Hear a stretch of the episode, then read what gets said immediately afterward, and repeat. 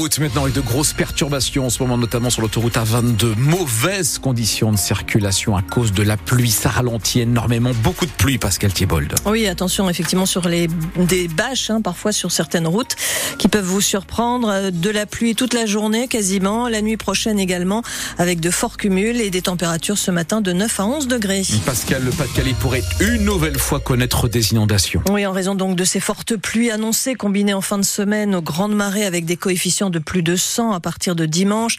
La vigilance orange crue inondation sera activée à 10 heures ce matin. L'angoisse monte chez celles et ceux qui ont dû quitter leur maison après les premières inondations, les premières crues. Depuis le début de la semaine, certains ont pu s'installer dans le nouveau village d'une quinzaine de mobilhomes de Longness installés sur le site de l'ancienne caserne de pompiers. Neuf familles de Blandec, d'Arc et de Longness y prennent leur quartier en ce moment. C'est un immense soulagement pour Sylvie qui habitait à Blandec et qui est en train de s'installer. J'apporte euh, au fur et à mesure, donc j'apporte un peu de déco parce que ce sont des mobilhomes meublés. On peut apporter quelques petits meubles hein, euh, perso et franchement euh, c'est un cadeau parce que être dans l'eau continuellement, ça fait trois mois, ben, il va y avoir trois mois le 11. J'ai tout perdu, meubles et habitation.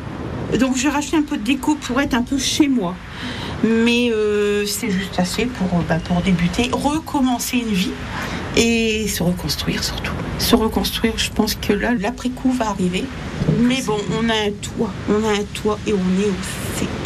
Sylvie, donc ancienne habitante de Blandec, qui intègre ce village de mobilhome de Longness. À terme, une trentaine de mobilhomes seront installés dans un premier temps et les assurances prennent en charge six mois de logement. Le risque de nouvelles inondations qui va rajouter du stress aux maires de toutes ces petites communes du Pas-de-Calais déjà inondées en novembre ou en janvier. On parle du mal-être de ces élus dans dix minutes avec Alice Marot qui a rencontré les maires épuisés de Brexan-Enoch, Bourte et la Caloterie. Et puis, un acte de vandalisme provoque euh, l'interruption de la circulation des trains Lille et Aubourdin. Oui, c'est la SNCF qui l'annonce ce matin sur son site internet. Pas de train sur les axes Lille-Béthune et Lille-Lens via Donsinguin en raison d'un vol de câbles. Les équipes de SNCF Réseau sont en cours d'intervention près de la halte de Lille, porte de Douai. Des réparations importantes, nous dit-on, sont nécessaires pour remettre en état ces installations ferroviaires. Des trains empruntent un autre itinéraire, ce qui rallonge le temps de trajet de 20 à 30 minutes. Les gares d'Aubourdin, de Los, porte de Douai et CHR ne sont pas desservies la reprise de la circulation n'est pas prévue avant 20 heures selon la SNCF. Quatre mois après les attaques du Hamas contre Israël, un hommage national sera rendu en fin de matinée dans la cour des Invalides à Paris. Ces attaques ont tué 42 Français ou franco-israéliens. Trois autres sont portés disparus, considérés comme euh, otages. La France a affrété un avion pour permettre aux familles de se rendre à Paris aujourd'hui. Il y a quelques minutes, le président de la communauté juive de Lille, qui était l'invité de France Bleu Nord, a expliqué qu'il n'assisterait pas cette cérémonie en raison de la présence annoncée d'élus de la France insoumise.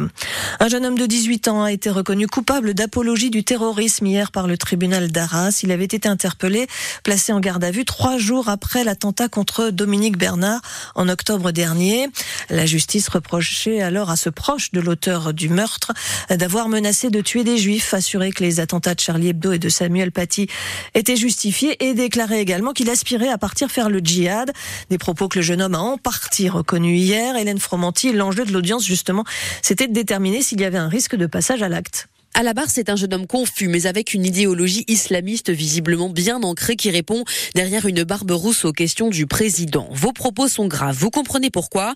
Oui, parce qu'ici, on ne peut pas dire ce genre de choses. Mais moi, je le dis, c'est tout. Le président reprend. Vous pensez toujours que ces attentats étaient justifiés? Réponse Oui, je ne suis ni triste ni choqué qu'ils aient tous été tués. Quand on ne respecte pas le prophète, c'est normal. Mais est-ce que cela veut dire que vous pourriez faire pareil? demande encore le président. Non, tuer quelqu'un sans raison, c'est contraire à l'islam. Et puis, je n'ai pas le courage et je ne veux pas poser de problème à ma mère. Alors, euh, vous ne voulez pas vraiment tuer des juifs J'ai dit ça sous le coup de la colère. J'avais vu beaucoup de choses sur Internet. Dans son réquisitoire, le procureur pointe à son tour des propos graves et lourds de sens en raison des liens entre le prévenu et l'auteur de l'attentat d'Arras, avant de finalement requérir une peine de 5 ans de suivi socio-judiciaire assortie d'une peine de 2 ans de prison en cas de non-respect, des réquisitions qui ont été suivies par le tribunal. Parmi les mesures du suivi socio-judiciaire, il y a notamment l'obligation de travailler, de se former et d'exécuter 210 heures de travail d'intérêt général. Le maire de Roubaix saura le 13 mai s'il est à nouveau condamné par la justice dans l'affaire de fraude fiscale qu'il a amené ces deux derniers jours devant la cour d'appel de Douai. L'avocat général a requis la confirmation des peines déjà prononcées, à savoir six mois de prison avec sursis, 3 000 euros d'amende et deux ans d'inéligibilité. La CRS autoroutière lance un appel à témoins après un accident mortel. C'était dimanche soir sur l'A25 entre 20h et 20h45 sur, euh, dans le sens l'île Dunkerque à hauteur de Stenvord. Une camionnette qui circulait à faible allure ou qui était peut-être même à l'arrêt a été percutée par une voiture et l'accident a fait un mort. 8h06 sur France Bleu Nord. Rennes est le premier club qualifié pour les quarts de finale de la Coupe de France. De football, bien sûr, je le précise, les Bretons ont laminé hier soir Sochaux au stade Bonal 6 buts à 1. Les autres rencontres se disputent ce soir à 20h30. Vous pourrez suivre le déplacement de Valenciennes à Bourgoin et Jallieu en Isère. Le VAFC affronte Saint-Priest, club de National 3. Petit poussé de la compétition, plus de 4000 spectateurs sont attendus. Et puis un peu plus tôt, à 18h30, coup d'envoi du match entre Lille et Lyon au Groupama Stadium. Pour ce match, le LOSC devrait faire tourner son effectif trois jours après avoir dominé Clermont en championnat. En attaque, l'entraîneur Paolo Fonseca a des solutions de rechange et parmi elles, celle du milieu offensif algérien Adam Ounas qui a fêté ce week-end sa première titularisation en Ligue 1, Sylvain Charlet. Trop souvent blessé, Adam Ounas avait disparu des radars lillois cette saison. Paolo Fonseca, lui préférant pour animer le jeu de son équipe Zegrova, Cavallero et Cabella.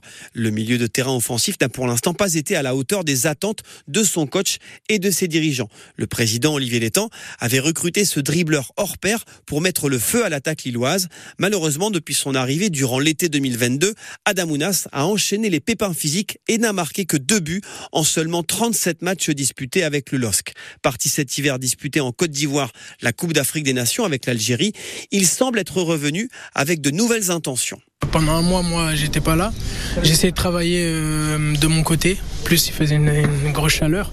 On a bien travaillé, que ce soit individuellement ou avec l'équipe, même si on est, on est sorti au premier tour. Et je pense que ça m'a beaucoup servi, cette préparation-là, avant la canne. Et aujourd'hui, je suis revenu et j'espère pouvoir euh, donner le maximum pour l'équipe. Adamounas espère enchaîner de belles performances d'ici la fin de saison pour deux raisons.